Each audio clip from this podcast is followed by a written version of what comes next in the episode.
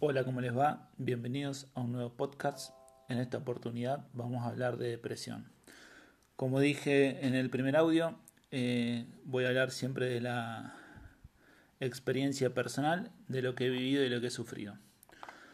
Para comenzar a hablar de depresión, me remito a una frase que me parece que es la que a mí me representa, que es em, una frase que dice así, al hierro no le destruye nada excepto su propio óxido. Trayéndolo a lo que es una persona, eh, podemos decir que la persona puede ser solamente destruida o derrumbada por su propio pensamiento. En lo personal, me considero una persona positiva, alegre, extrovertida, sociable, con amigos, con familia. Sin embargo, sufrí de depresión. Como hablé en el primer podcast, eh, empezó con una situación estresante o de un estrés crónico y así como el estrés crónico puede derivar en diferentes afecciones como presión arterial, problemas cardíacos, problemas de alimentación, en mi caso generó depresión y ansiedad. Quiero decir que la, la, depresión no es solamente de gente solitaria o de gente que se siente sola o de gente triste, sino que puede ser una enfermedad que puede aparecer por diferentes motivos. Puede haber un trauma, un accidente, una pérdida de trabajo, la pérdida de un familiar eh, o diferentes frustraciones que pueden hacer que lleven a una persona eh, a estar en un cuadro depresivo. Cuando hablamos de depresión no es solamente estar triste un dos o tres días, sino que esa tristeza o esta sensación de vacío tiene que perdurar por lo menos 15 días o más. En mi caso, bueno, tuve dos em, etapas de depresión.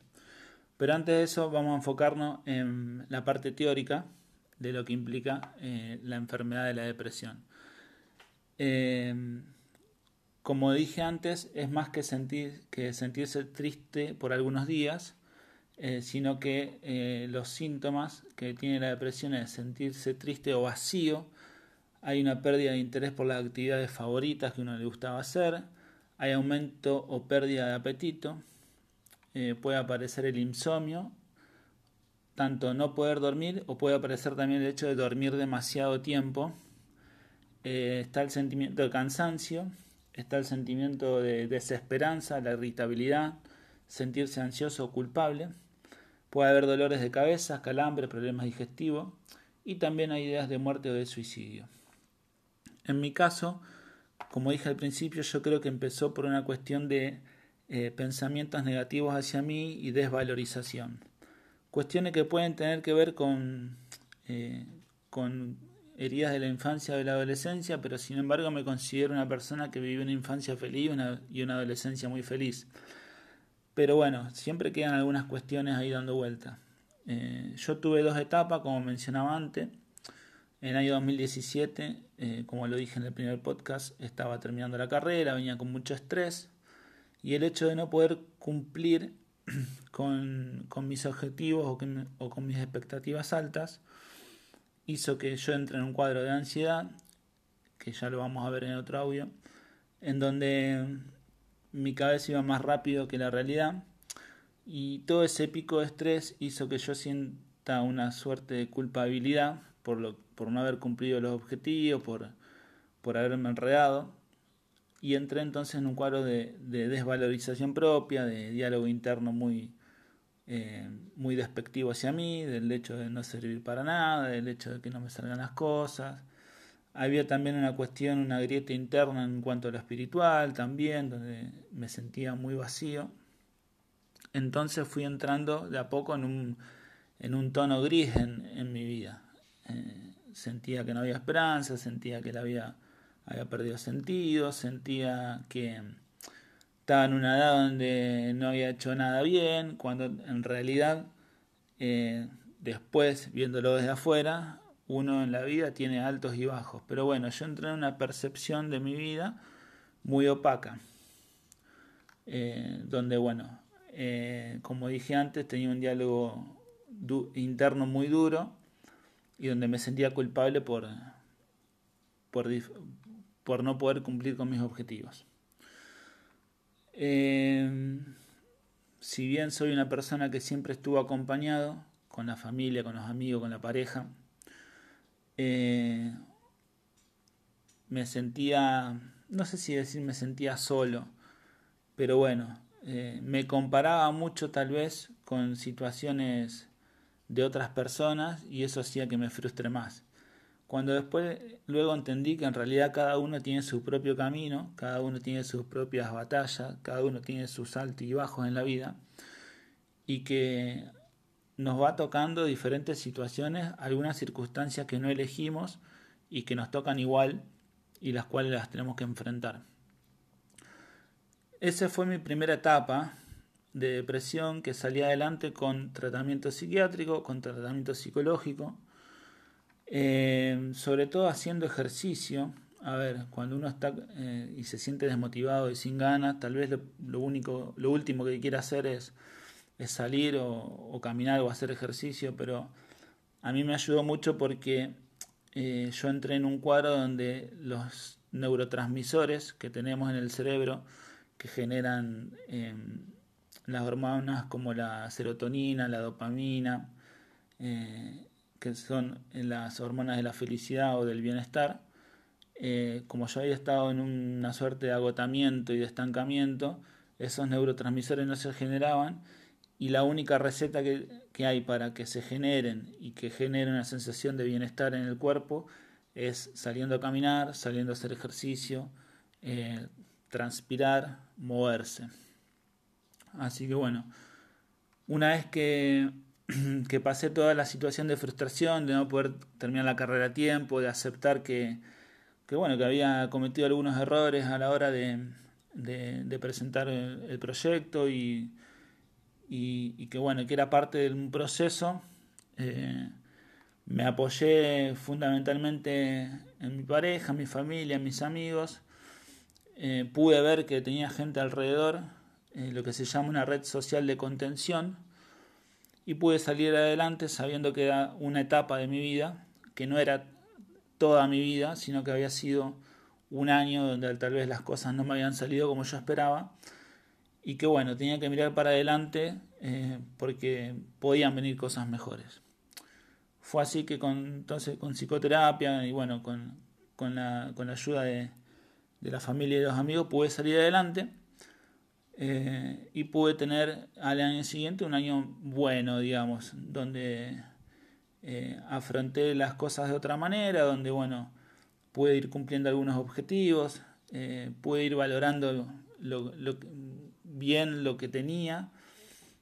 El hecho de, ser una persona con, amigos, con familia, eh, con trabajo, eh, es fundamental en ese sentido. Así que, digamos, cuando entré en depresión, puedo decir que me enfoqué en lo que me faltaba o en lo que no me salía. Y para salir de esa situación hice un cambio interno y me enfoqué en lo que sí tenía en las cosas que, positivas que sí tenía, sin compararme con los demás y sin creerme más ni menos que nadie, sino decir, bueno, eh, hay cosas de la vida que sí tengo.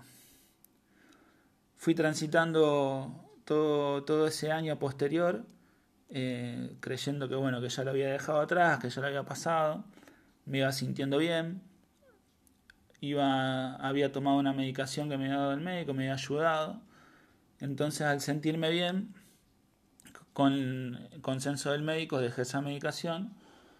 Y bueno, eh, pasado ese año de bienestar, me encontré con otro año en donde tenía desafíos, proyectos, sueños. Eh, pero bueno, me volví a encontrar con algunos problemas externos, eh, algunos cambios en el trabajo, nuevos desafíos en cuanto a actividades que eso me fue generando estrés. Y bueno, situaciones que eh, por ahí cambiantes que fueron eh, repercutiendo un poco en, mi bienestar. Eh, sufrí ahí sí una noticia que fue muy dolorosa para mí y para mi pareja, que era la noticia de que no podíamos tener hijos biológicos por un problema mío. Y bueno, eso me afectó, afectó nuestra realidad, se hizo todo muy pesado el día a día y eh, otra vez empecé eh, con los pensamientos negativos, con el diálogo interno malo, con el hecho de, de sentir que no servía para nada, que las cosas no me salían, que no podía tener lo que los demás tenían, que a todo esto habíamos presentado un par de proyectos de psicología social y no habían dado, entonces es como que nada me salía bien y otra vez entré en un círculo vicioso donde empecé a ver todo, eh, todo gris, donde sentía que todo era un esfuerzo, que mi bienestar era un esfuerzo porque tenía que hacer ejercicio, porque tenía que salir, que me había propuesto hacer una dieta para acomodar mi peso, entonces era un esfuerzo. Eh, no podía tener hijos o querer tenerlos implicaba un esfuerzo, un tratamiento, eh, y todo se me hacía cuesta arriba. Así que cuando me di cuenta volví a entrar en un proceso de, ver todo muy gris, todo muy negro, eh, todo muy abatido. Y bueno, esta segunda etapa eh, tuvo un problema en donde quise prevenir ciertas cuestiones que me habían pasado, eh, porque bueno, la ansiedad y la depresión en mi caso van de la mano, entonces eh, lo voy a explicar en otro audio cuando hablemos de, trastorno bipolar, pero lo que me pasó en esta oportunidad es que tuve que ser internado. Eh, porque bueno, no hubo un proceso, un momento en donde no, no estaba bien, no estaba lúcido no, no podía estar eh, normal, digamos, de alguna manera. Cuando pasó ese periodo de, de internación fue donde se acentuó después el hecho de la, de la depresión, de la culpabilidad por lo que había pasado otra vez, de, de que me vuelva a tropezar con una piedra similar. Y bueno, eh, estaba también desmotivado, estaba sin ganas, eh, fueron dos o tres meses donde también pasé por un nuevo tratamiento de medicación. Hasta que, bueno, eh, vuelvo a decir que el, primer paso o el primer clic lo hice desde adentro. ¿Qué es lo que hice?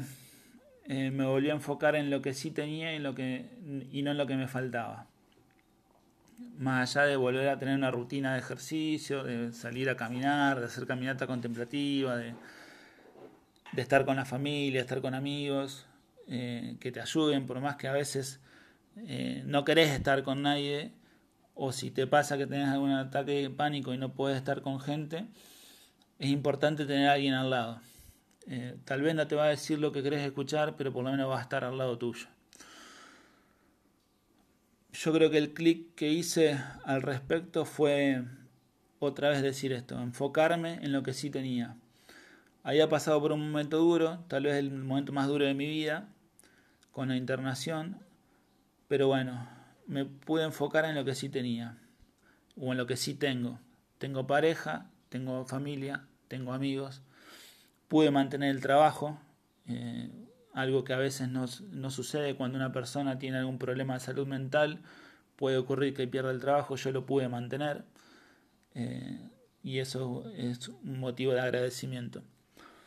Y de a poco con, bueno, con medicación que me ayuda a mantenerme estable, con psicoterapia, con ejercicio, pude volver a salir adelante y volver a sentir la energía eh, y el disfrute de la vida. Algo que por momentos cuando uno tiene depresión eso lo pierde.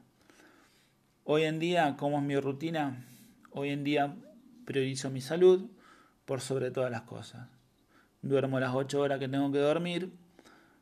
Eh, cuando trabajo, trabajo y me dedico solamente a eso y no a estar atento a otra cosa.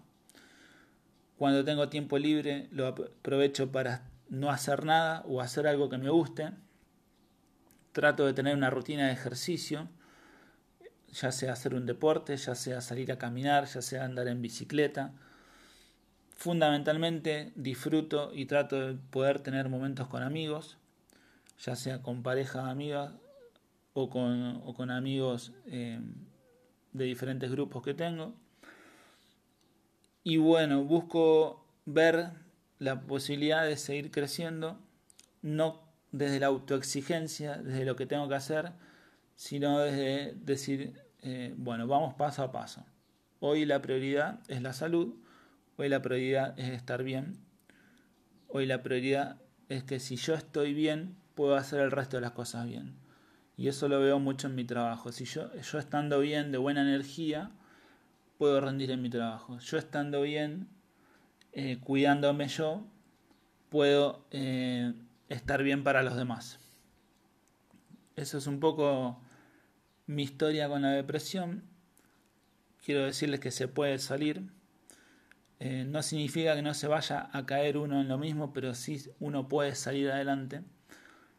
Y bueno, fundamentalmente tener la posibilidad de a veces ver las cosas en perspectiva y saber que eh, uno es más que lo que le pasó o que lo que le falta, sino que sobre todo eh, podemos tener al lado, aunque sea un amigo, aunque sea un familiar, aunque sea alguien al lado, siempre vamos a tener para, para poder seguir adelante. Espero que les pueda servir. Si saben o si tienen algún familiar con depresión, sepan que no es fácil, pero que para esa persona lo importante es eh, que estén al lado, tal vez guiarlos, tal vez ayudarlos, tal vez aconsejarles de visitar a un profesional eh, para poder salir adelante. Hay diferentes grados de depresión, hay depresiones que duran más tiempo, hay depresiones que son más crónicas. Yo no soy un experto, yo cuento solamente de mi experiencia y de lo que viví. Ojalá que,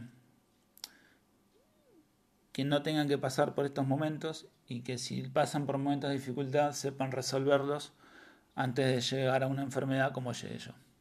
De esas muchas gracias y nos vemos la próxima.